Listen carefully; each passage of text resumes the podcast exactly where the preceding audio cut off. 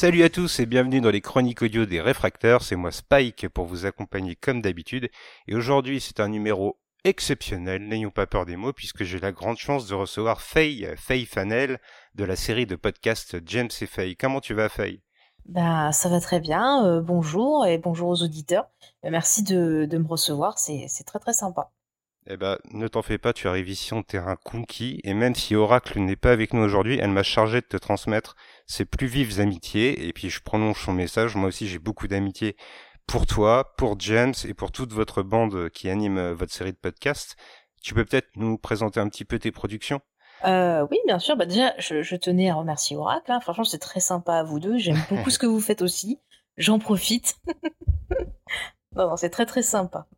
Euh, bah alors pour présenter ce que je fais, bah en fait avec James, on parle de pop culture en podcast sous différentes émissions. Donc il y a Comics Discovery euh, pour les comics, il y a Geek en série où bah voilà on essaye un peu tous les 15 jours de présenter une série et essayer de la comprendre et de comprendre pourquoi on les adore autant. Et puis il y a, euh, on a supprimé les rushs où là, ben, on a accompagné euh, de euh, Charlotte et Sophie et on essaye, ben, pareil, de parler de films récents ou de grandes sagas ou de revenir par exemple sur un réalisateur ou autre, enfin tout ce qui nous fait plaisir. Et j'ajoute que sur Comics Discovery, on a aussi une super équipe avec qui ben, on parle de comics, on les découvre tous ensemble et c'est génial, on s'amuse bien. Si vous êtes présent sur les lives de James Faye, vous pouvez souvent voir un certain réfracteur Spike dans le chat. C'est pour vous montrer tout l'amour que j'ai pour vos programmes. Véritablement, je me suis attaché euh, super rapidement à, toutes vos propositions. Et c'est un petit peu aussi grâce à vous que je me suis lancé dans le podcast. Donc je suis vraiment honoré que tu viennes aujourd'hui et véritablement si qui que ce soit de votre équipe veut venir ici, il vient en terrain conquis, il est invité très ouvertement. Oh, bah, c'est gentil, ça, ça, me touche franchement. Si, si on peut voilà inspirer d'autres personnes, euh, pareil, à prendre le micro, à discuter de leur passion, à les partager, ben c'est génial, franchement. Euh. nous, on est tout le temps content de pouvoir discuter un peu de, bah, de ce qu'on aime avec les autres, d'avoir des réactions. C'est ça qui est cool aussi dans les lives parce qu'on a le, les auditeurs qui peuvent réagir direct à ce qu'on dit et on a souvent bah, de gros fous rires ou de belles discussions et, c'est top.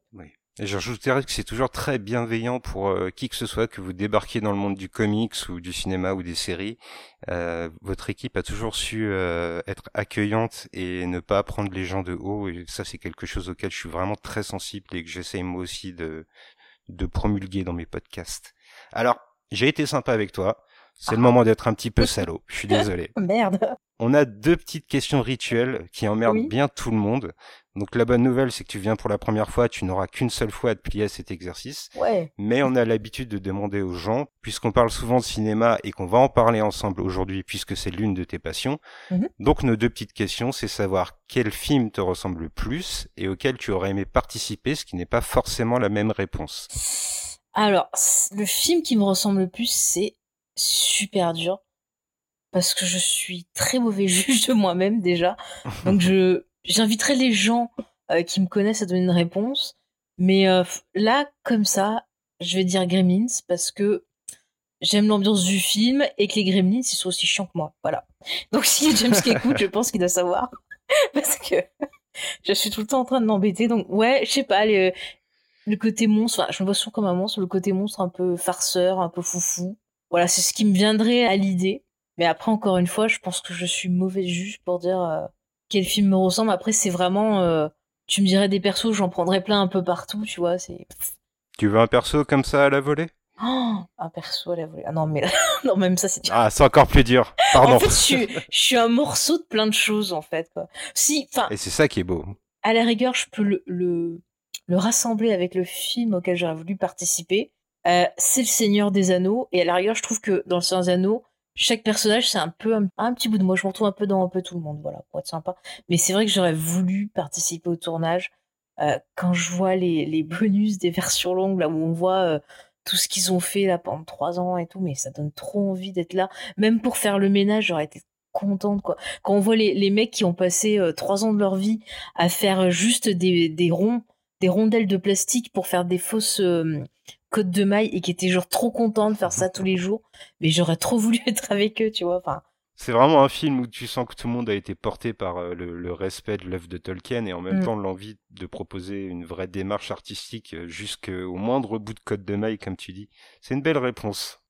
Alors ensemble, on a choisi de parler de Existence puisque je l'avais mentionné sur le Discord et que tu as immédiatement répondu que tu aimais beaucoup ce film et comme un bon gros businessman, j'ai profité de l'occasion pour t'inviter. Existence, pour euh, remettre un peu dans le contexte, c'est un film sorti en 1999 qu'on doit à David Cronenberg, qui signe à la fois la réalisation mais aussi le scénario. C'est la première fois qu'il revenait au scénario depuis Vidéodrome en 1983. Et pour vous présenter les acteurs également, on va retrouver Jennifer Jason Lake dans le rôle de Allegra Geller, Jude Law pour incarner Ted Pikel, ce sont les deux rôles principaux. Puis on va aussi retrouver quelques noms très connus comme Ian Holm pour jouer Kiri Vinocourt ou encore Willem Defoe qui va jouer Gaz. Mhm. Alors, on ne s'est pas concerté avant. Je veux faire le pitch ou est-ce que je me lance sans filet? Et sachant qu'on parle d'existence, ça risque d'être un peu casse-gueule. Comme tu veux. Moi, les deux me vont. c'est toi qui choisis. Allez, je vais en profiter pour euh, m'envoler lyriquement. Bah, vas-y. Eh bien, je dirais que pour Existence, on va se propulser dans un futur proche ou une réalité parallèle, on ne sait pas trop, mais dans laquelle le loisir des jeux vidéo n'est plus transposé à travers des composants électroniques, mais revêt une forme organique. En fait, il faut se, se brancher à des espèces d'amas organiques reliés directement à votre colonne vertébrale et vous êtes propulsé dans un jeu vidéo en immersion totale sur le monde des jeux vidéo règne la créatrice qui impressionne tout le monde, Allegra Geller, et qui nous propose à l'entame du film son nouveau jeu vidéo. Malheureusement, elle va être victime d'une tentative d'assassinat et elle va prendre la fuite avec Ted Pikel, et ensemble ils vont se reconnecter à son jeu, à Existence, pour essayer d'en sauver les fragments qui restent. Voilà, c'est un pitch fait un peu à l'arrache, mais je pense avoir fait à peu près le tour. Oui, bah ça résume bien, ça pose le, contexte, et ça ne spoil pas, donc... Euh, c'est parfait, il n'y a pas les twists qui sont révélés, c'est très très bien. Merci de ton approbation. bah de rien, Pour amorcer notre discussion, j'avais envie de partir peut-être de l'élément le plus concret, le visuel que nous offre David Cronenberg. J'ai eu l'impression, moi personnellement, quand j'ai abordé le film, qu'il nous proposait parfois des décors un peu factices, qui font vraiment très studio. Je pense par exemple à cette espèce de magasin de location de jeux vidéo, où les éclairages mmh en arrière-fond vont être euh, très marqués, qui n'ont rien de naturel. Bah, c'est fait exprès. Disons que je trouve que c'est une. Il joue avec les codes du jeu vidéo qui sont quand même voilà proposer des bah, des décors, des choses comme ça. C'est un studio quand tu joues dans dans un jeu, euh, le monde dans lequel tu joues, tu peux le voir comme un studio, comme quelque chose de factice. Donc il arrive très bien à retranscrire ça, mais de façon épurée, euh, sans utiliser d'effets numériques, chose ben, que que d'autres personnes ont fait. Quand tu vois par exemple euh, je ne sais pas, Pixel ou Free Guy euh, récemment, par exemple, qui ont cette thématique du jeu vidéo, voilà, euh, eh ben ils peuvent pas s'empêcher de le faire sans euh, ben, mettre une débauche euh, d'effets numériques, alors que lui, tout au long du film, eh bien, il arrive à poser ça, mais de façon très épurée. Euh, ça se voit dans les, les, bâtiments, les décors, ça se voit dans la manière de filmer. Il va mettre de, juste de subtils indices, c'est-à-dire quand il y a du numérique, et même, je suis même pas sur le numérique, les petites créatures euh, qu'on voit, c'est des petits, ouais, c'est des petits éléments très subtils qui vont nous rappeler justement euh, si on se trouve dans la réalité, si on est dans le jeu, qu'est-ce que ça veut dire. Enfin, c'est vraiment à chaque fois très subtil, il prend absolument pas le spectateur pour des idiots et il met pas du tout une débauche d'effets spéciaux euh, euh, bah, qui servent à rien. Il va même utiliser le jeu des acteurs en plus de ce côté très factice bah, de l'image pour encore plus bah, nous rappeler les codes du jeu vidéo et c'est fait encore une fois de façon simpliste sans en faire trop mais c'est très crédible à l'image au final. Je dirais même que son angle d'attaque, il est assez intéressant quand on voit quel code du jeu vidéo il va adapter, il va adopter, mmh pardon, comme tu le disais, et lesquels il va délaisser. C'est intéressant de voir que finalement, sa représentation du jeu vidéo, elle va mmh s'intéresser à là où la réalité est parfois défaillante dans le jeu vidéo. C'est-à-dire, comme tu l'as dit, des décors qui vont être simplistes, des dialogues qui vont tourner en boucle, des personnages qui vont ne pas pouvoir se sortir de cette fameuse boucle. C'est intéressant de voir que Cronenberg, au moment de, de pencher son mhm. regard sur le jeu vidéo, il a décidé de faire abstraction de tout ce qui est manette ou interface d'utilisateur. On est en 1999 à l'époque, donc même quelque chose comme la Wii, qui n'exploite les mouvements que dans une moindre mhm. mesure, est encore très loin. Là, on avait surtout le virtuel avec les lunettes, le fameux gant là qui, bougeait. Tu mettais tes lunettes, tu voyais ton truc, tu bougeais. Le Power Glove. Oui, oh, un peu plus évolué que le Power Glove quand même, parce que Mais par contre, ce qui est intéressant, c'est que euh, dans le style de jeu vidéo qu'il choisit, c'est quand même plus du, du, RPG. Ça va être quelque chose vraiment avec des quêtes, avec euh, ben voilà le personnage qui va évoluer au fil et à mesure du, du film, où il faut qu'il aille voir des PNJ, donc des personnages euh, non jouable pour euh, avoir euh, un indice ou pour avoir un élément qui va lui permettre de débloquer la suite de sa quête et ainsi de suite. C'est pas du tout euh, bah, des jeux qui vont être très bourrins, ça va pas être de la plateforme, ça va vraiment être toujours ce côté un peu réflexion, un peu labyrinthique aussi quelquefois, mais c'est vraiment toujours ce côté le personnage doit réussir une étape pour pouvoir passer à la suivante. Donc il y a vraiment un côté très initiatique et un côté presque JDR, j'ai envie de dire, donc ça va même plus loin que le simple jeu vidéo aussi. Je rebondis totalement sur ce que tu dis. C'est vrai qu'on a l'impression que Cronenberg, il ne réfléchit pas tellement le jeu vidéo, il réfléchit plutôt à la manière de raconter une histoire à travers le jeu vidéo. Donc il va s'inscrire sur un jeu qui serait très scénarisé et voir comment lui, qui est cinéaste et qui est installé depuis des années, pourrait éventuellement adapter sa méthode de narration au jeu vidéo. Mm, exactement. D'ailleurs, je rebondis une deuxième fois puisque tu es très pertinente, Faye. Moi aussi, j'ai éprouvé en, voyant Jude Law l'impression que j'ai face à un avatar de jeu vidéo, c'est-à-dire que Jude Law, il est magnifique dans son jeu, mais il va être un petit peu lisse volontairement pour laisser la place au spectateur de s'imprégner de lui, de faire un transfert sur ce personnage. Mmh. Bah justement, comme en fait c'est un personnage qui euh, dans l'histoire euh, ne connaît pas vraiment tous les codes, ne joue pas et tout, ça va être la porte d'entrée du spectateur. Donc forcément, on va se lier à lui parce que euh, bah, par son regard, on va nous-mêmes découvrir les codes de cet univers-là. Donc euh, c'est important, je trouve aussi, d'avoir un, personnage comme ça quand tu fais du jeu vidéo, parce que ben le public de Cronenberg, il y a un peu de tout, euh, mais euh, c'est peut-être pas tous des, gens qui ont peut-être déjà joué une fois au jeu vidéo. Donc c'est bien aussi bah, d'avoir un angle bien bien ouvert pour que tout le monde puisse au moins essayer d'intégrer cet univers, parce que c'est un, un film qui est quand même vachement riche dans ses thématiques et euh, je pense qu'il faut euh, voilà essayer de d'aménager des portes d'entrée en fait. C'est vrai qu'il a la volonté de unir plusieurs publics. D'un côté, les geeks, on va le dire, ceux qui seraient rompus à l'exercice du jeu vidéo, et de l'autre côté, mhm. ceux qui sont peut-être plus friands de cinéma. Cronenberg va essayer de venir marier ces deux publics et de leur offrir une vision qui s'intègre pas mal pour les deux. Après, il y a une des critiques qui revient souvent sur ce film, c'est des gens qui trouvent que bah, Cronenberg il fait une critique du jeu vidéo. Et moi, je suis pas d'accord. Euh, comme tu l'as très bien dit, euh, c'est plutôt euh, un artiste, un créateur qui se pose la question de justement qu'est-ce que le jeu vidéo, quels sont les codes, qu'est-ce que moi je peux y apporter, plus que de critiquer les gens qui jouent. Je pense que ce qu'il critique plus, et on en parlera après, c'est plus la société et le côté aussi où on, a tendance à vouloir pousser les gens à être bah, accros à bah à certaines choses. Et c'est typiquement un mal de notre société de consommation aussi. Donc je je vois plus ça en critique que le jeu vidéo lui-même en fait. Oui, je suis assez d'accord avec toi. J'ai l'impression qu'il ne critique pas le jeu vidéo en tant que vecteur de culture, mais plutôt l'utilisation qu'on en fait. Ce qui l'intéresse, mhm. c'est pas l'arme, c'est dans quelle main on va mettre cette arme finalement. Le criminel, ça, n'est jamais le pistolet, c'est celui qui appuie sur la gâchette. Mhm.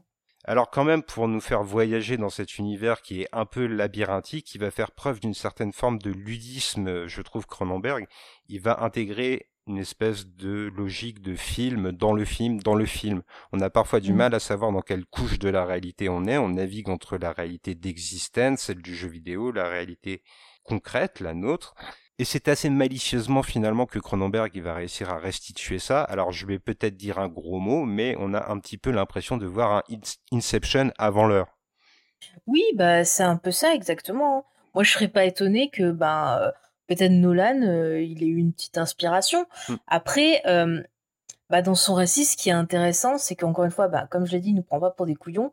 Et les différents euh, stracts, enfin les différents endroits où on est, on va toujours avoir un indice, que ce soit dans la coiffure de, l'actrice, dans l'apparition de créatures, dans peut-être des fois le la photo, les couleurs qui vont légèrement changer.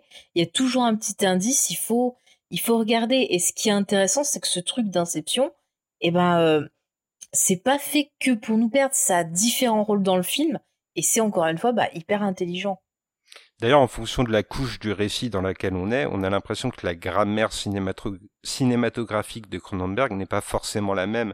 Il y a parfois une mmh. logique de polar, parfois une logique de récit fantastique. On varie les genres et il maîtrise ça plutôt bien. Alors j'ai trouvé quand même deux petites infos à balancer au passage. Il y a le fait que Cronenberg parle pour de pour Existence de son film le plus dickien en référence à l'auteur Philippe mmh. Et c'est vrai qu'on retrouve une espèce d'influence un peu à la Ubik pour ceux qui ont lu le livre de, de Philippe Cadic. Oui, mais d'ailleurs, il y a des références euh, à Philippe Cadic dans le film. Euh, genre au début, il me semble, quand il mange euh, un repas après qu'il se soit échappé, sur la boîte du repas, il me semble, il y a écrit une référence à un bouquin. J'ai oublié le titre du bouquin, mais c'est le titre d'un bouquin de, de Cadic. Absolument, j'ai lu la même info. Et je vais même peut-être poser Existence en film important dans la vie de Cronenberg, parce que récemment, au dernier festival de Gérardmer, j'ai eu l'occasion de voir Possessor de son fils, celui qui a remporté le Grand Prix à Gérardmer. Et il y a aussi cette thématique assez commune de la perception de la réalité, dans quelle couche de la réalité on est, la réflexion par rapport au personnage en lui-même, c'est quelque chose de présent. Et je me suis vraiment demandé, là, en redécouvrant Existence, si le fiston Cronenberg n'avait pas été particulièrement bercé par cette œuvre de son papa. Bah, c'est possible, hein, franchement. Après, je serais pas étonné parce qu'il y a tout ce côté euh, éducation, ce côté peut-être ce qu'il lui a montré et tout. Euh. Ouais, non, moi je serais pas étonné hein, qu'il y ait des choses qui se transmettent, une envie peut-être de poursuivre l'œuvre. Ça s'est vu chez pas mal de, fils d'artistes aussi, hein, donc euh, tout est possible. Et puis on peut quand même se dire que quand le paternel propose une espèce de récit qui est une quête initiatique, ça résonne fortement dans l'âme de son enfant, fatalement.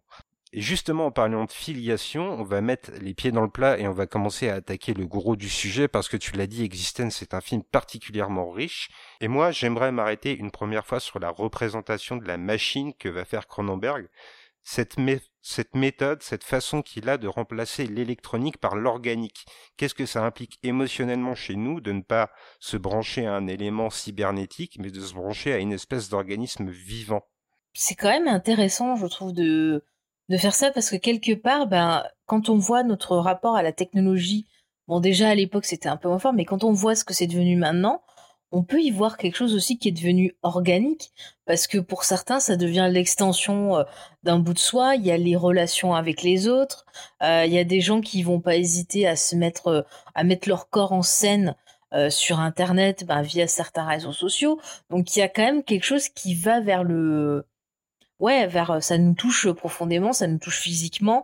c'est pareil quand on voit les personnes qui se font harceler aussi, c'est des choses qui vont blesser que ce soit mentalement, physiquement aussi. Donc il y a un rapport qui est assez charnel finalement entre la technologie et, nous-mêmes. Donc le personnifier en transformant l'interface bah, en quelque chose d'organique, c'est intéressant. Après, il y a une deuxième chose aussi que ça apporte, mais ça, on en parlera quand on parlera d'un autre domaine. Mais je trouve ça pas, bête du tout. En plus, ça permet aussi d'apporter bah, ses propres ses propres thématiques à lui avec la transformation du corps. Donc c'est un peu aussi un moyen de parler euh, ben de, de l'avenir, de parler des dangers aussi euh, de la technologie, le fait que peut-être euh, ben, on peut perdre notre humanité en se mélangeant en elle. En elle. à la, au moment où le film est sorti, on a vu Matrix qui était voilà quasiment à peu près au même moment, qui posait aussi des questions voilà sur les dangers de la technologie. Donc je trouve que c'est plutôt une très très bonne idée d'avoir rendu ça organique. Et en plus, j'ai l'impression qu'il il essaye d'instaurer une espèce de théorie autour de la dépendance qu'on peut avoir aux choses virtuelles. Mmh. Parce que finalement, si on regarde ces personnages, ils se branchent à travers un cordon pour se brancher à la machine. Et ce cordon, on parle même de cordon ombilical, donc on a un rapport maternel tout de suite.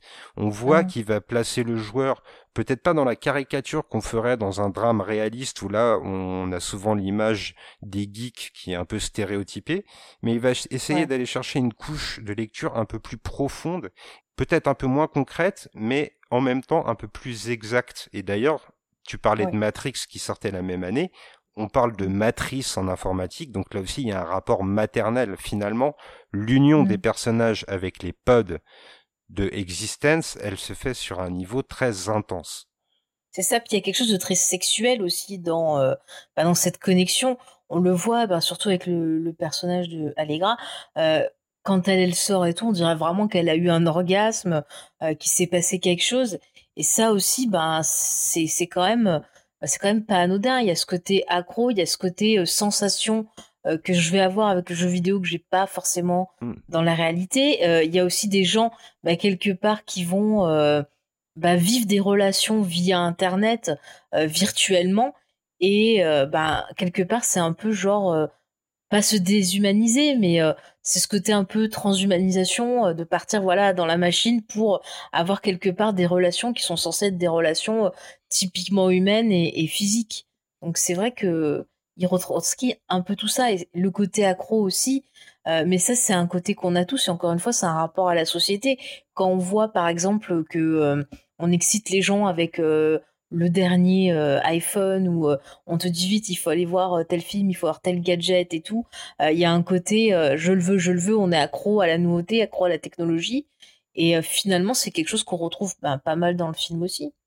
C'est intelligent d'ailleurs, je trouve, de faire ce parallèle entre voilà ce côté accro que tu décris et la sensualité des scènes euh, qui invite le branchement au pod. Tu as raison, il y a vraiment chez Jennifer Jason Leigh un côté sauvage, très entreprenante avec Ted Pikel, qui vraiment, on a l'impression qu'elle l'invite à un ébat, à un ébat amoureux, et on va même mm. dire qu'une fois qu'il se branche, il y a une véritable extase qui est affichée à l'écran, qui rappelle un orgasme assez clairement. Et puis, ne serait-ce que l'orifice sur lequel on branche le pod évoque mm. fortement un orifice naturel.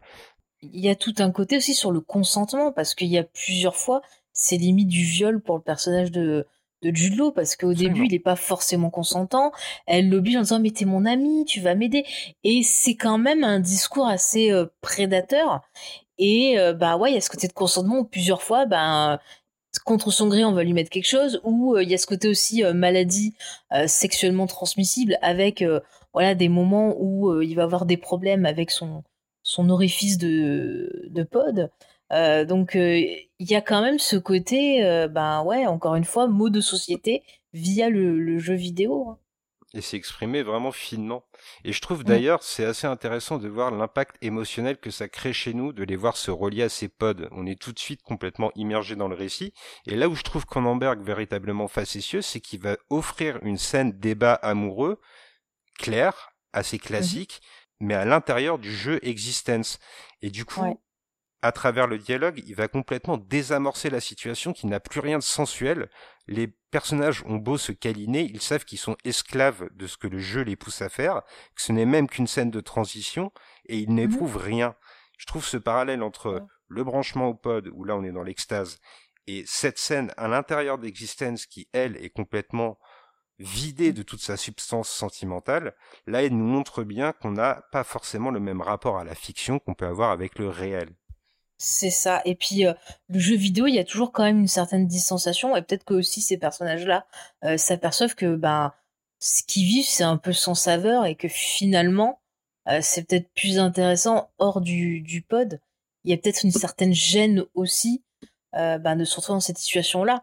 Mais tu vois, je vais prendre un exemple. Hmm? Euh, je sais pas si tu connais le jeu Animal Crossing euh, sur euh, sur Switch. Ah, j'ai un enfant donc je connais bien. Ouais voilà. Et il y a un truc qui m'énerve, c'est si tu joues pas pendant un moment parce que bon bah t'as une vie hein, quand même. Hein. Hmm. Tu joues pas pendant un moment, tu reviens et le jeu va te faire culpabiliser de pas avoir joué. Tu vas voir les personnages qui vont se jeter sur toi en disant oh mais t'as pas joué, c'est pas normal, mais où t'étais passé? Moi j'étais triste et tout. Et quand j'ai revu Existence, bah, j'ai repensé en disant mais oui il y a ce côté-là où le jeu vidéo vient prendre un pas sur notre vie en nous disant que c'est pas normal qu'on ait euh, eu une période où on était euh, voilà on avait on avait envie de faire autre chose. C'est pas normal. Il faudrait qu'on fasse que jouer tout le temps tout le temps. Et bah, je trouve que Existence on a un peu ça aussi justement avec le, le perso encore une fois de la créatrice qui est à fond sur son jeu qui peut pas du tout ne pas jouer parce que sinon bah son pod on a l'impression qu'il l'a fait culpabiliser en disant oh bah il est triste. Oh il est pas bien. Enfin et, et c'est bah, c'est hyper angoissant en fait de se dire que peut-être euh, on est euh, accro à ça et qu'on peut pas s'en passer nous-mêmes. Et ça nous fait, je trouve, poser des questions sur notre propre rapport, pas seulement aux jeux vidéo, mais à la technologie aussi. Oui, c'est vrai ce que tu dis. Alors, Animal Crossing a ce côté en plus de culpabiliser des enfants, ce qui moi me dégoûte un petit peu. Mais euh, je vais je vais rebondir sur ton exemple et je vais donner mon propre exemple personnel. J'ai été un, un mhm. gros joueur de MMORPG à une époque, ah bah. et c'est un style de jeu où typiquement, si tu t'absentes pendant trois semaines et que tu reviens, tu as pris du retard sur les autres, et souvent les autres, le jeu fait que les autres finissent par t'en vouloir d'avoir pris du retard puisque tu les tires vers le bas et que eux ont envie d'aller vers le haut. Et mmh il y a effectivement ce rapport de culpabilité que tu as parfaitement décrit. Ce rapport de culpabilité, j'ai l'impression qu'il frappe donc avant tout Jude Law. On l'a dit, ça va vraiment être le personnage initiatique du récit, celui sur lequel on se projette, qui va nous emmener tout au long de sa quête. C'est intéressant de noter à quel moment il y a des règles qui vont contraindre son libre arbitre. Je pense que le libre arbitre, c'est même l'un des thèmes centraux de Existence si on prend un pas de recul il y a des moments où il va être obligé de sortir une phrase ou de faire une certaine action parce que le jeu le force à le faire. On a donc l'impression que malgré le fait qu'on soit dépendant aux jeux vidéo, bon, j'ai un peu de mal avec ce terme parce que je pense pas que c'est une vraie dépendance aux jeux vidéo qu'on peut avoir. En général, on est dépendant à des univers et on a parfois une prédisposition psychologique qui fait qu'on peut tomber dans des excès. Mais en tout cas, il nous décrit un rapport de dépendance. Et dans le même temps, le libre arbitre de Ted Pikel, il est complètement contraint finalement au moment charnière du récit, ça n'est pas lui qui est acteur de sa propre destinée. Oui, oui, bah oui, il se retrouve bah, pris dans l'histoire. Mais après, on peut y voir aussi autre chose. Enfin, je t'en parlais en off, je pense que ça peut être pas mal de que j'en parle maintenant. Ah C'est que je trouve que là, avec ce film, on voit déjà euh, le, le, le, début un peu de ce retour de, de, de, Cronenberg sur la psychiatrie, la psychologie. Il y a même un côté, moi aussi, philosophique. Mais euh, c'est quelque chose qui le passionne, euh, l'esprit humain. Euh, il avait déjà un peu commencé à parler de ça avec euh, le festin nuit et aussi parler d'une autre thématique sur laquelle on reviendra. Mais c'est quelque chose qui l'a toujours passionné et on va le voir par la suite.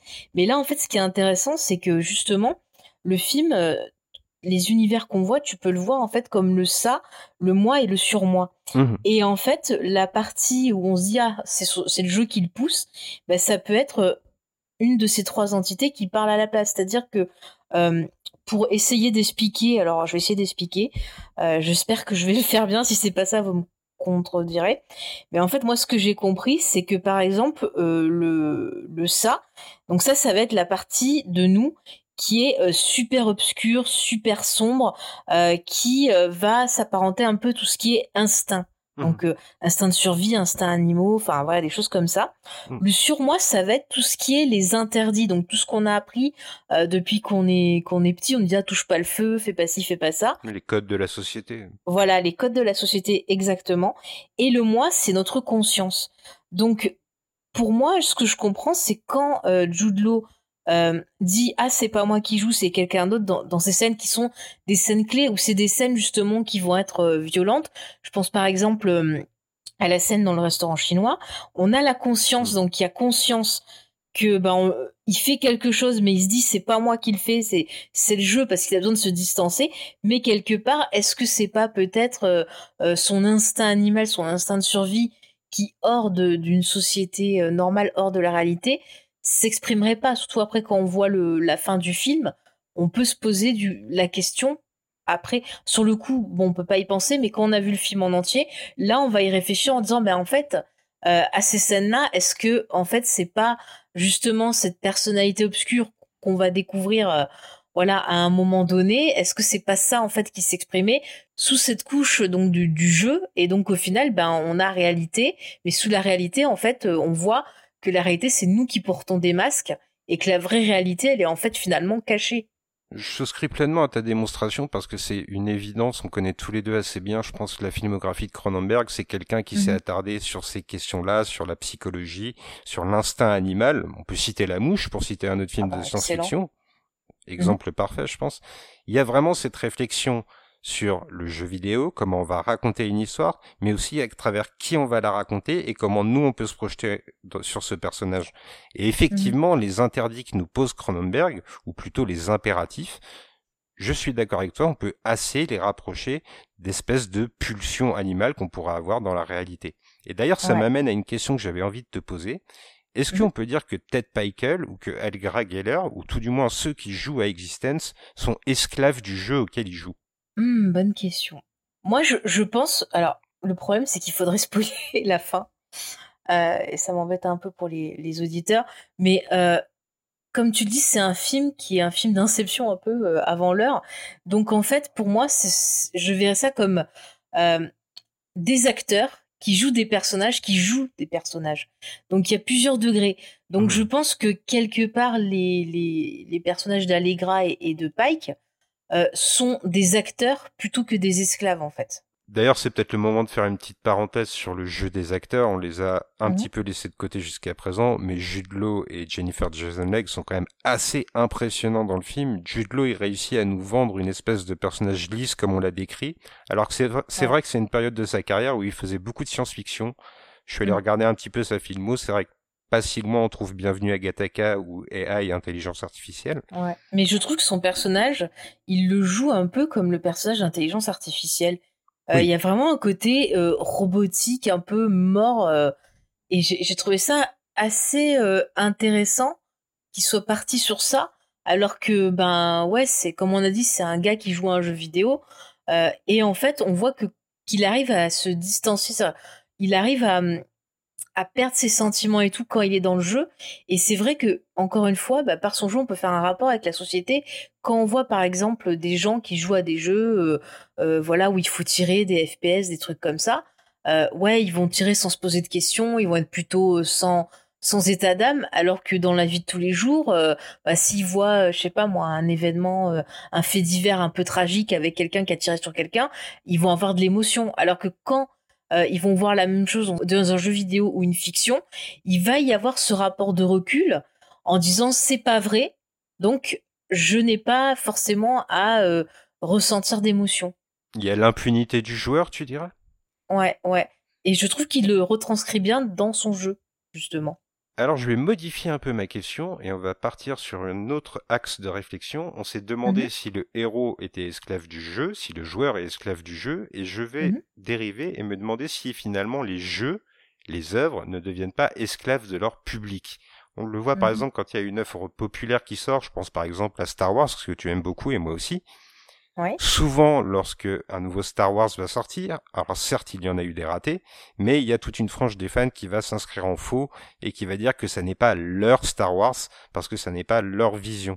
Alors parfois, mhm. c'est lié à la qualité des films. Il y a des films qui sont des adaptations, on l'a vu récemment, et qui peuvent s'avérer assez mauvais. Mais en même temps, il y a aussi parfois juste l'impression que la vision d'un créateur ne répond pas pleinement à ce qu'attend un public. Dans ce cas-là, j'ai envie de me demander, qui sommes-nous pour exiger ça d'un créateur? Est-ce qu'on ne doit pas lui laisser la place finalement pour qu'il s'exprime? Et comment faire? Mmh. mais c'est un peu tout le propos du film, parce que dans le film, euh, Cronenberg, justement, se pose lui-même cette question. Euh, déjà, ce qui est hyper intéressant, c'est que euh, l'endroit où le jeu est testé, c'est une église. Et mmh. quelque part, il y a ce côté où justement, bah, le créateur c'est un peu vu comme un dieu.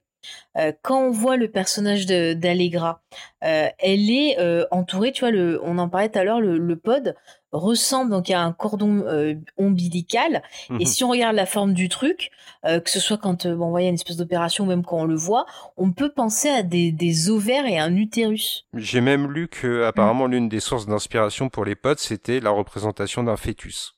Ouais, ben ça m'étonne pas, ça se voit. Et donc Allegra est le symbole de la mère créatrice.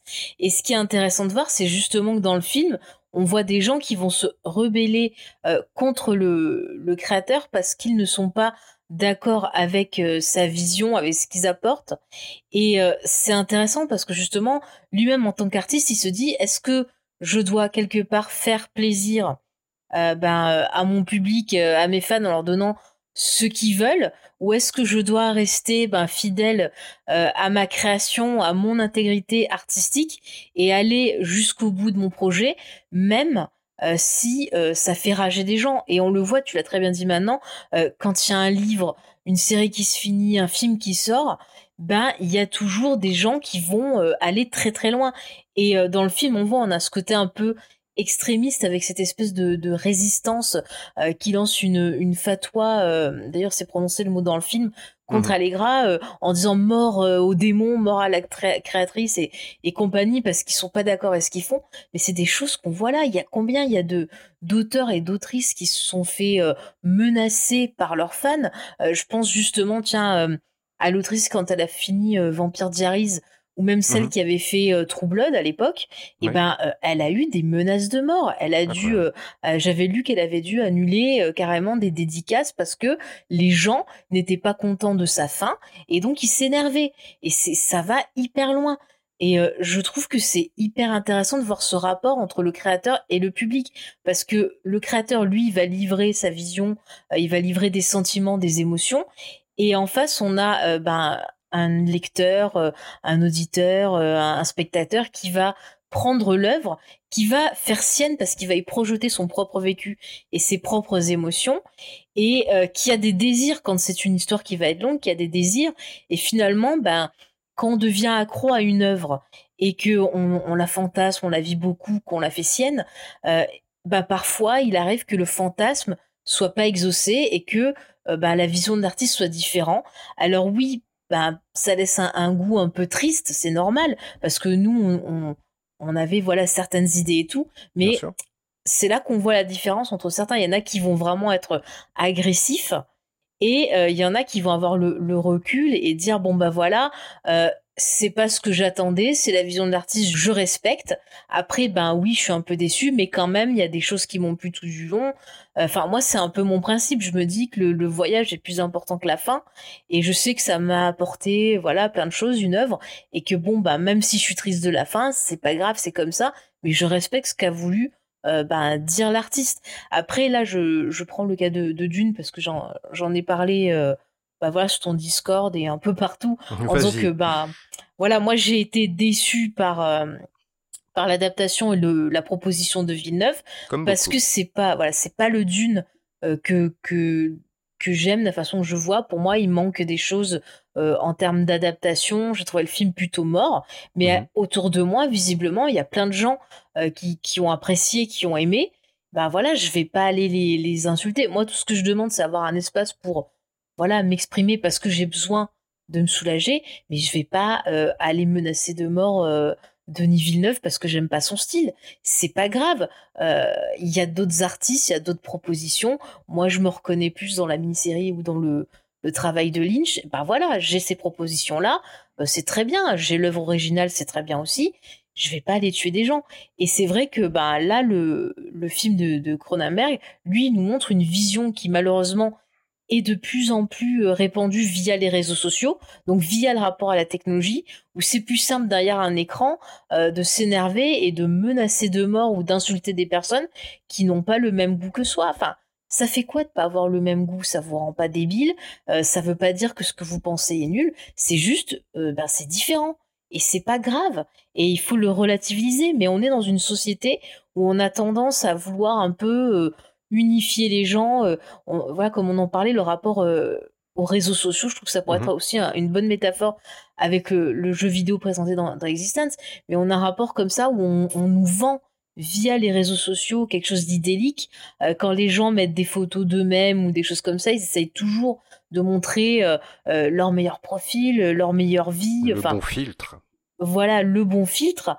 Et euh, bah, c'est souvent pas la réalité. Donc on a ce côté vie virtuelle. Et euh, c'est vrai que ben quelque part on a une, une tendance à, être dans l'angoisse et c'est aussi une des thématiques du film pour moi, c'est-à-dire l'angoisse de vivre notre propre vie parce qu'on a toujours un sentiment de manque, un sentiment de pas être assez. Et euh, on le voit aussi dans, dans le film. Enfin, le personnage de de Jude Law est quelqu'un d'angoissé. Euh, il se demande comment ça va être voilà, dans le côté euh, numérique. Est-ce qu'il va perdre sa propre identité? Euh, Enfin, il y a plein de trucs comme ça qui l'angoissent et c'est des choses que on vit nous dans notre quotidien. Moi, je je sais pas toi, mais moi j'ai souvent des angoisses de pas être assez bien, des angoisses voilà d'être moi-même parce que j'ai peur d'être rejeté. Et c'est mmh aussi des choses que ben que nous renvoie aussi la technologie malheureusement en ce moment. C'est ça, on a l'impression qu'il y a une espèce de besoin de conformité, que Jude doit se plier au moule mm. que lui impose le jeu, et le jeu n'est jamais que le miroir de la réalité qu'expose Cronenberg. Alors je vais même réagir et rebondir. Tu vas voir que ton explication sur la psychologie euh, il y a quelques minutes n'était pas si malvenue que ça, puisque on peut même voir chez nous qui sommes des spectateurs de pop culture le moi, le ça et le surmoi. C'est-à-dire que le surmoi, ça consisterait un petit peu à laisser la liberté créatrice à un auteur, et en même temps, le ça, l'instinct animal, nous pousse à avoir un affect avec les œuvres et à essayer de protéger cet affect comme on protégerait sa propre famille, l'instinct mhm. animal dans ce qu'il a de plus pur. Finalement, on rentre dans une espèce de relation avec l'art qui n'est plus vraiment dans l'appréciation de, de l'art en lui-même, je trouve, mais on passe dans un rapport presque fanatique. Et d'ailleurs, c'est ça. Tu as cité un petit peu plus tôt tout ce que le film pouvait avoir de sacré, de mystique autour de lui. Je rajouterais le, simple fait que le personnage de Jennifer Jason Leigh est qualifié tour à tour de déesse ou de démonesse. Ouais. Là aussi, on a quelque chose de très imagé, de très inscrit dans le sacré. Et je ne mm. sais pas si tu sais, par exemple, d'où vient le nom Existence exactement et pourquoi le Z sont en capital. Alors, euh, moi, je sais que dans, euh, alors je sais, je sais que dans Existence justement, euh, entre le, le, le, enfin après lui, je crois que c'est Tense ou je sais pas quoi. en hongrois, ça veut dire Dieu. Absolument, c'est ça. Deux producteurs du film étaient hongrois et le Isen, mmh. qui est inscrit entre le X et le Z majuscule, signifie Dieu. Mmh. D'ailleurs, la Hongrie, elle va aussi être mentionnée dans le film, puisqu'au moment où le personnage de Jan Holm répare le pod, il va parler en hongrois. Je pense que c'était un clin d'œil là aussi au producteur. Sûrement, sûrement. Mais tu vois encore une fois à quel point il place vraiment, voilà, la création, il en fait quelque chose de, de mystique, quelque chose de puissant. Et c'est hyper intéressant. C'est vrai que souvent, des fois, moi, ça m'arrivait de dire euh, plus jeune, même encore récemment, genre quand je vais au cinéma, c'est comme si j'allais à l'église parce que pour moi, euh, la fiction, c'est quelque chose d'important mmh et j'aime bien, tu vois, en profiter, euh, plonger dedans parce que souvent la fiction va m'aider euh, dans mon rapport euh, ben, aux autres, dans mon rapport à la vie, va me faire réfléchir ou va m'aider à, m'exprimer. Mais c'est vrai que quand même, euh, même si je dis ça, je garde quand même une conscience que ben, la fiction c'est de la fiction. je peux pas, je peux pas dire que, je sais pas moi, si je regarde un film, je peux pas dire que ce qui se passe dans le film c'est ma vraie vie ou que les personnages sont mes vrais amis ou des trucs comme ça. Faut, voilà, je prends du recul. Et c'est vrai que c'est intéressant aussi dans le film. Il y a souvent ce rapport où les personnages vont être perdus en se demandant mais qu'est-ce qui est vrai, qu'est-ce qui est faux? Et euh, c'est là que tu vois que c'est le, danger du fanatisme, c'est quand tu n'arrives plus à distinguer ta vraie vie d'événements que tu as vus ou lus ou euh, voilà ou que tu as joué mmh et à quel point ça peut être dangereux. Et encore une fois, ben, on revient euh, au côté psychique justement et bah, à plein de maladies, de choses comme ça. Et c'est quelque chose qui va explorer et que tu peux retrouver par exemple dans Spider. Euh, Spider, c'est pas de la science-fiction, mais il y a tout un mmh côté sur ben, justement euh, l'analyse du, cerveau du personnage pour euh, comprendre quelque chose qu'on découvrira à la fin. Mais quelque part, ce côté cartographie, on le retrouve déjà dans Existence en fait. Mmh. C'est l'analyse d'un cerveau qui bah, qui ne va pas bien et qui a perdu ses repères en fait. Mais alors est-ce que c'est le cerveau qui va pas bien ou est-ce que c'est la société autour de lui qui essaye de le contraindre dans un rôle qui n'est pas franchement le sien? Mmh. On peut se poser la question. On peut s'interroger, je pense. La société, quelque part, c'est un peu comme un requin, comme ces mecs un peu toxiques là qui viennent t'embêter. Dès qu'ils sentent qu'ils ont un terrain favorable, euh, que t'es un petit peu fragile, euh, voilà, que t'es pas bien, paf, ils arrivent et ils savent où appuyer. Regarde, c'est comme euh, quand tu regardes la télé, que tu tombes sur la télé, que tu vois les pubs. ça y va là depuis le confinement, les pubs qui te disent ah ouais t'es gros là, regarde t'as ton ton taux de machin chose là qui est élevé, il hmm. faut que tu achètes nos, nos, boîtes là pour maigrir et compagnie. Ah, ça coûte super cher, mais après, attends, ta vie, elle va être sauvée et tout. Et ils balancent ça, mais en boucle. Donc au final, ben, tu te sens mal, toi, de pas être euh, comme les autres personnes parce que euh, t'as du poids, des trucs à perdre. Ils te disent qu'en plus, euh, t'es en danger et compagnie.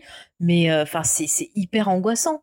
Et bah tu retrouves ça aussi dans l'existence. Ah ouais, t'as pas de pote, t'as pas de trou, t'as pas de machin. Ah t'es pas comme tout le monde. Ah, en fait, tu, tu, veux pas être mon ami. Allez, euh, vas-y, je te force, je te mets le truc parce qu'il faut que tu sois comme tout le monde. Et c'est un peu aussi ce qu'on retrouve dans l'existence. Hein. Ah totalement. Ted Michael au début du, du film, c'est totalement un paria parce qu'il n'a pas de pote justement. Il y a mmh vraiment le fait qu'il est mis en marge de la société, qu'il est même privé d'une espèce d'expérience collective à laquelle il ne peut pas avoir le droit plus que le fait de ne pas pouvoir jouer au jeu, on a l'impression que c'est effectivement le regard des autres joueurs, des autres fanatiques qu'on pose sur lui et qui va vraiment le mettre en accusation. Et d'ailleurs, le fanatisme, je trouve que sur cet axe du récit, Cronenberg, il va aller plus loin que le jeu vidéo. Ce serait un peu réducteur de dire que Existence, ça n'est jamais qu'une réflexion sur le loisir vidéoludique. J'ai l'impression que le fanatisme, ça a été une grosse source d'inspiration pour lui, et la manière dont il le dépeint, d'une manière très guerrière, on a l'impression qu'il souligne comment une œuvre peut dériver et comment son interprétation, et non pas le geste de l'auteur, c'est une grosse nuance, comment son interprétation peut mener aux pires extrémités. D'ailleurs, j'ai trouvé en faisant mes recherches que euh, David Cronenberg avait cité comme source d'inspiration la fatwa qui était tombée sur Salman Rushdie pour euh, son livre Les versets sataniques. Donc on voit vraiment qu'il s'inscrit également dans un fanatisme qui n'est pas que simplement le fanatisme que pourraient avoir des spectateurs de pop culture, à un sens assez mmh. léger, mais qu'il essaye aussi d'imposer le fanatisme religieux et finalement, si on prend la synthèse des deux, le fanatisme dans, son ensemble. Ah Cette façon qu'ont les gens, à partir du moment où ils sont en groupe, de pousser des parfois désastreuse. Mmh. Bah après, on peut y voir aussi, si on le, on le regarde avec euh, l'œil de maintenant, euh, tout ce qui est aussi la cancel culture, où maintenant on te pardonne euh, rien du tout. Ça va être choses très mmh. très graves, dont là je comprends que ça soit pas pardonnable, hein, quand c'est des crimes, voilà, des crimes très très graves, à des choses qui sont rien du tout, mais qu'on te pardonne pas parce que c'est pas normal de pas être parfait ou parfaite, et c'est grave quand même, quoi. Enfin, c'est pareil, le, fanatisme, bah, les fans et tout qui pardonnent pas euh, bah, euh, si euh, leur idole va, je sais pas moi, épouser quelqu'un avec qui ils le voyaient pas avec ou des trucs comme ça. Enfin, il y a plein de domaines comme ça. Je veux dire, le côté people. Là, on a vu cet été, par exemple, quand t'as mmh. Jennifer Lopez et comment il s'appelle? Ah, je trouve plus son nom là. qui Ben Affleck qui se sont remis ensemble, mais tout le monde s'est excité là-dessus. en mode ah oui on attendait ça depuis des années c'est trop bien et tout alors que au final, euh, bah, quand il est allé au festival de Venise présenter le, film de Ridley Scott, personne n'a parlé du film. Tout ce qu'ils ont mhm. fait, c'est parler de, ce fanatisme autour de ce couple-là, alors qu'il y avait quand même une œuvre à commenter. Après, je sais pas si elle est bien ou elle est pas bien, je l'ai pas encore vue, mais je trouve ça fou en fait que les gens soient omnibulés sur des, petits détails et oublient le reste. Et c'est un peu pareil, voilà, avec euh, le fanatisme, que ce soit dans les communautés de, fans, de fandom et compagnie. bon, bah, pour citer Star Wars, euh, il y a des gens qui vont rester bloqués sur un petit détail et qui vont pas, euh, qui vont pas voir ce qui se passe autour, qui vont oublier pourquoi ils avaient aimé cette œuvre-là et qu'ils en viennent tellement en disant c'est à moi, c'est comme ça, ça doit être comme ça, on n'a pas le mmh droit de dire du mal et compagnie. Euh, ça va super loin en fait. Et parfois, moi, ça me fait peur. Et c'est vrai que souvent, bah, moi, j'ai vécu certaines de mes passions seul dans mon coin parce que euh, j'arrivais pas à trouver d'autres personnes qui le vivaient euh, bah, comme je vivais. Et parfois, bah, ça me faisait peur. Et euh, c'est peut-être pour ça aussi que ce film Existence a un côté hyper angoissant, parce qu'on a beau avoir des mondes un peu ouverts, même dans le jeu vidéo, bah, j'ai tout le temps l'impression de me sentir enfermé, de me sentir pressurisé quelque part aussi par cet univers-là, tellement il est, il est dur quand même. C'est intéressant d'ailleurs de noter que quand Cronenberg se penche sur un nouveau vecteur de culture, le jeu vidéo, et qui décrit une espèce d'espace de liberté pour le joueur, il va tout de suite faire tomber le fanatisme dessus. Et là, je rebondis sur ce que tu viens de dire. Toi et moi qui baignons dans le monde de la culture, on connaît bien ça. On a l'impression qu'il y a un fanatisme de la société en elle-même finalement, qui mm. ne tolère pas les gens un peu différents, qui les recrache et qui en plus les culpabilise. Moi aussi, je suis comme toi. Plus jeune, j'ai parfois eu du mal à vivre mes passions. J'étais lycéen, je m'intéressais à des films des années 40 ou 50. Mmh. C'était forcément vu avec un œil un petit peu bizarre. Et c'est en grandissant que j'ai réussi à trouver des gens comme moi, comme toi, par exemple, Faye, qui partagent mmh. aujourd'hui cette émission avec moi. Mais c'est pas forcément un parcours qui est simple pour les gens. J'ai l'impression que pour certains d'entre nous, sans vouloir se plaindre parce qu'il y a des gens qui souffrent sûrement de choses plus graves, mmh.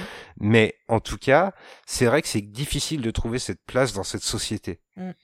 Mais après, tu vois, on, crache sur. Enfin, on crache pas sur la technologie, mais euh, le film parle quand même de certains dangers, de voilà, de certaines choses. Mais il faut pas oublier aussi que la technologie, c'est pas que négatif, c'est aussi positif parce que sans la technologie, bah justement, euh, des communautés auraient pas pu se réunir, auraient pas mmh pu, euh, voilà, se, des gens auraient pas pu se rencontrer. ça, donc il y a quand même, ça a permis, je sais pas moi, des progrès dans le terme médical. Enfin, voilà, la technologie, c'est pas non plus que le démon. Et encore une fois, bah, tu vois, tu peux aussi voir euh, le personnage d'Allegra encore sous un autre prisme, qui est la représentation de la technologie elle-même, qui est à la fois bah, ange et démon, Dieu et démon, tu vois aussi. Oui, elle a un peu le, rôle aussi de Dieu dans la machine, hein, mmh assez, euh, assez constamment pendant tout le film. Et je vais prolonger ce que tu disais, la technologie, elle nous permet même aujourd'hui de nous réunir à distance, d'enregistrer un podcast pour réfléchir à la place de la technologie. C'est quand même qu'elle réussit sa mission. Mais quelle inception Quelle inception Et une fois de plus, j'ai l'impression que jamais Cronenberg ne va dire que le jeu vidéo est dangereux, mais qu'il va plutôt dire que les dérives que les humains peuvent lui appliquer sont dangereuses. Et c'est mhm. une vraie nuance, et c'est avec cette vision-là que j'ai envie de m'imprégner de Existence. Je vais quand même te lancer sur un dernier sujet. On en a parlé plusieurs fois en off dans nos discussions c'est la place de la liberté pour le créateur. On voit en ce moment, il y a certains films qui sortent et on dit aux réalisateurs, aux scénaristes, non, tu n'aurais pas dû faire les choses comme ça, alors qu'on parle sur des thèmes de société. On avait échangé, par exemple, tous les deux sur Candyman et on avait mmh été assez choqués mutuellement de certaines réactions qui reniaient le droit à la parole de Nia d'Acosta. J'ai mm. l'impression que c'est aussi quelque chose qui est présent dans Existence, que David Cronenberg a quelque chose à dire, qui va nous le dire, et qu'en même temps, et là on rejoint peut-être son inspiration par rapport à Salman Rushdie, dans le même temps il revendique son droit à la liberté créatrice et à offrir sa vision, son film, et tant pis si elle ne vous plaît pas. Bah oui, non, mais c'est exactement ça. Et tu peux même, tu vois, le, remettre bah, entre le créateur et les producteurs. C'est-à-dire que le créateur, il est pris entre d'un côté le public euh, qui a des désirs euh, et de l'autre côté les producteurs qui ont d'autres désirs. Euh, par contre, les producteurs disent nos désirs sont les mêmes que ceux du public, mais souvent, on voit bien que leurs désirs peuvent aussi varier de ceux du public. Donc le créateur, il est pris entre les deux et au final, il se dit bah, qu'est-ce que je fais? Donc il y en a certains qui arrivent justement à garder leur intégrité euh, artistique et aller jusqu'au bout en trouvant un moyen d'être un peu euh, indépendant, et d'autres qui vont se faire euh, bouffer ou qui vont partir sur le compromis pour pouvoir quand même arriver à exprimer quelque chose, mais en même temps calmer les, deux parties qui sont autour. Donc c'est extrêmement dur, je trouve, maintenant le, le travail d'un créateur, en fait, pour arriver à exprimer une émotion, à arriver à, partager des idées, c'est super dur.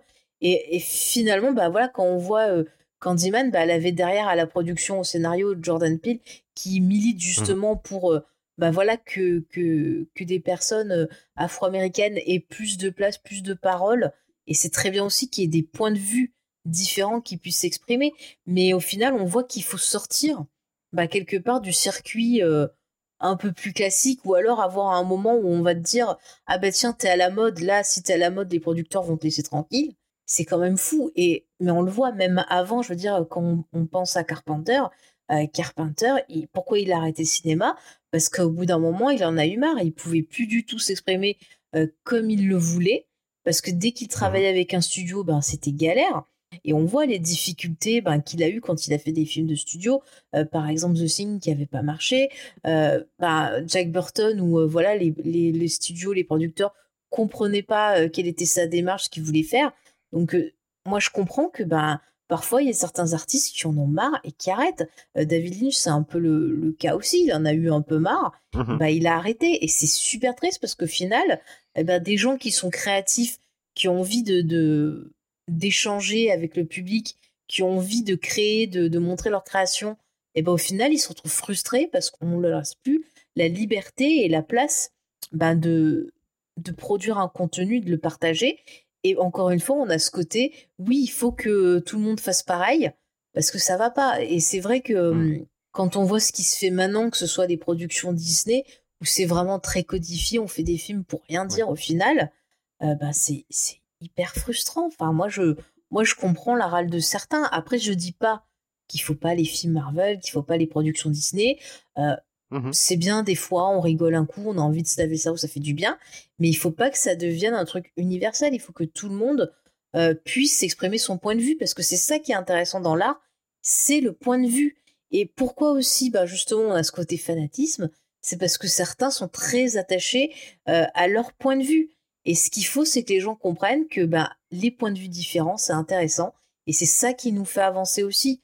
Et finalement, dans Existence, on va justement avoir ces questions peut-être de point de vue au cours du jeu avec ben, le personnage qui est un peu outsider, qui va découvrir et qui va apporter son point de vue sur l'univers. Et de l'autre côté, un personnage expert qui va apporter son point de vue de personnage euh, expert. Après, bon, voilà, la fin apporte d'autres problématiques, mais euh, sur l'ensemble du film, on a un peu cette question aussi du point de vue. C'est le point de vue de l'artiste, le point de vue du public, et je trouve que c'est intéressant parce que pour comprendre l'autre, il faut essayer de se mettre à sa place. Donc peut-être que ça peut faire réfléchir certaines personnes, certains spectateurs sur leur rapport avec euh, la fiction, bah, par ce film parce qu'ils auront entendu le point de vue d'un créateur qui vous dit voilà moi ce que je ressens quand je vous présente une œuvre et voilà ce que je ressens quand vous réagissez de cette façon-là. C'est vrai que j'ai envie de dire à nos, à nos auditeurs que finalement, à chaque fois que vous vous inscrivez en faux et que vos convictions personnelles sont gênées par un film, alors je parle de convictions artistiques évidemment, des convictions liées à des thèmes de société, on en a tous et on est sensible sur ces questions-là. Mhm. Mais vos convictions artistiques, lorsque vous reniez le droit à la parole à un créateur, c'est vous qui êtes les premières victimes parce que vous vous, vous, vous privez d'un point de vue différent qui pourrait enrichir votre regard. Mhm.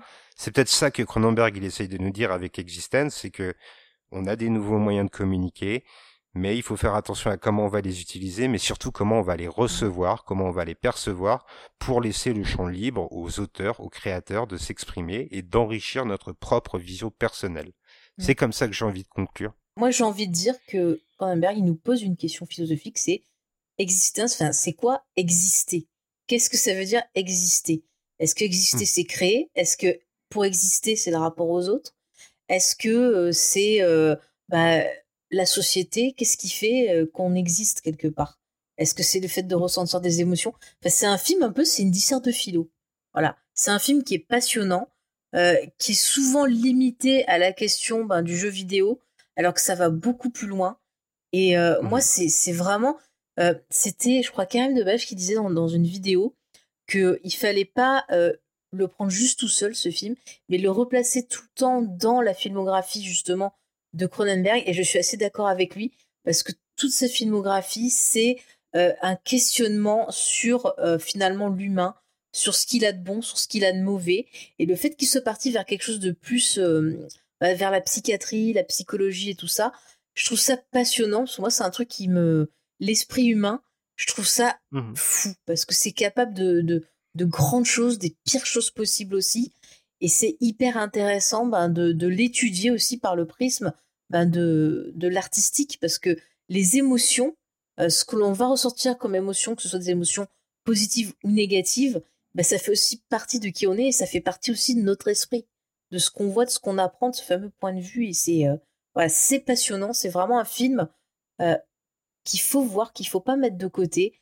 N'hésitez pas vraiment à regarder toute la, la filmo de, Cronenberg. Il y a des films qui vont être plus durs que d'autres. Il y en a, voilà, que j'aime un peu moins. Mais c'est vrai que par mmh exemple, j'avais écouté le, le Pifcast sur lui. Et euh, à un moment, ils avaient conseillé un film de lui que j'avais pas vu. Donc j'ai parlé tout à l'heure, qui est le, le Festin nu, c'est ça, en français. Et euh, du coup, je suis allée le voir. Et c'est un truc qui est complètement barré. C'est-à-dire, c'est le, point de vue de mmh. quelqu'un qui se drogue. Mais c'est un film qui parle aussi de la création artistique et qui propose mais des trucs de une mise en scène, des effets, c'est vraiment fou. Et moi, je, vous le conseille parce que ça peut être bien aussi pour, euh, pour compléter Existence et puis aussi, surtout, Vidéodrome, qui est, je trouve, ben, le, voilà, le, père un peu de cette existence-là aussi. C'était d'ailleurs son, son, précédent scénario, comme on le disait avant, en 1983, donc 13 euh, ans avant, 16 euh, ans avant, pardon, j'apprends à compter. Un peu à ta manière, j'ai envie de conseiller à nos auditeurs de vous pencher sur cette filmographie en entière parce que c'est vrai qu'elle va creuser des thèmes au fil de plusieurs films justement et que c'est vraiment en plus une filmographie qui continue de s'étoffer donc c'est une réflexion sur l'être humain, sur la société qu'a Cronenberg qui ne cesse de se raffiner avec le temps. Mm. Alors, on ne s'est pas concerté sur une note avant d'enregistrer le podcast, donc en tant qu'invité, je vais te laisser mettre une note et éventuellement un coup de cœur à Existence de David Cronenberg. Oh là là, alors des notes, c'est un truc. ça... Ah, tu sais, la fiche Ah, moi, les notes. Non, mais je sais pas, j'ai du mal à noter une œuvre artistique. C'est un truc que je, je fais pas souvent, mais. Euh, On le fait parce qu'on est vicieux. Allez, je vais mettre. Allez, je vais mettre un 9 parce que quand même, je l'aime beaucoup. Euh, je mets pas 10 parce que voilà, euh, tu peux pas dire qu'un truc est parfait. Mais 9, ça me plaît mmh bien. Allez, je pars sur 9. Alors, on part sur un 9 avec un coup de cœur, j'imagine.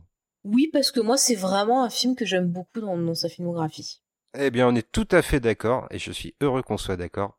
Ah, Avant de se quitter, Faye, tu nous rappelles où est-ce qu'on peut te retrouver? Oui, bah, euh, vous pouvez me retrouver donc dans euh, Comics Discovery tous les mardis soirs à 20h en direct sur notre chaîne Twitch, sinon sur euh, Geek en série en podcast tous les 15 jours, et dans On a supprimé les rushs, alors là c'est plus quand on a envie, quand on a bien préparé le sujet. Mais voilà, si vous voulez retrouver tous les liens, euh, vous allez sur notre site internet euh, jamesfay.fr. Pareil sur Twitter, Facebook, vous tapez James et vous aurez tout. Je mettrai tout ça dans la description également. Et Ah, avant de se quitter, tu vas devoir me faire une promesse, Faye. Ah, Me promettre de revenir bientôt dans les chroniques audio dès qu'un film va te donner l'envie de prendre le micro avec moi. ah, et bah, avec si elle veut venir. Ah bah écoute, ce sera avec euh, grand plaisir. Vraiment avec grand plaisir. Eh bien, la porte est grande ouverte à toi et à toute l'équipe de Comics Discovery et de tous les podcasts de James et Faye. C'est vraiment du contenu qu'on adore. On essaie de le mettre en avant régulièrement et Ah. sans vous faire de la lèche, je vous adresse toutes mes félicitations et mon respect pour votre contenu, que, dont je ne rate aucun numéro. Oh, c'est gentil. C'est vraiment très très gentil. Vraiment. Moi, je suis bien contente parce que tu vois, ça m'a permis de, bah, de te connaître et puis de découvrir aussi ton travail. Et j'aime beaucoup lire voilà, les articles que vous publiez, écouter les chroniques audio aussi. Donc vraiment, c'est très très bien. hein. Tu, tu débutes, mais je trouve que tu te débrouilles vraiment très très bien. Bonne analyse, bonne diction. euh, voilà, je te le dis vraiment très très bien. Eh ben, je te remercie beaucoup et puis du coup, je te dis à très bientôt, Faye. Ah bah oui, avec plaisir. À très bientôt. Et c'est vrai que d'habitude, on fait des bisous un peu spéciaux à la fin de chaque chronique, donc je propose aujourd'hui des bisous cybernétiques, ça te va? Oui, oui, comme ça au moins on n'aura pas de, de virus, j'allais dire. Mais Allez, des bisous cybernétiques à tous. Bisous.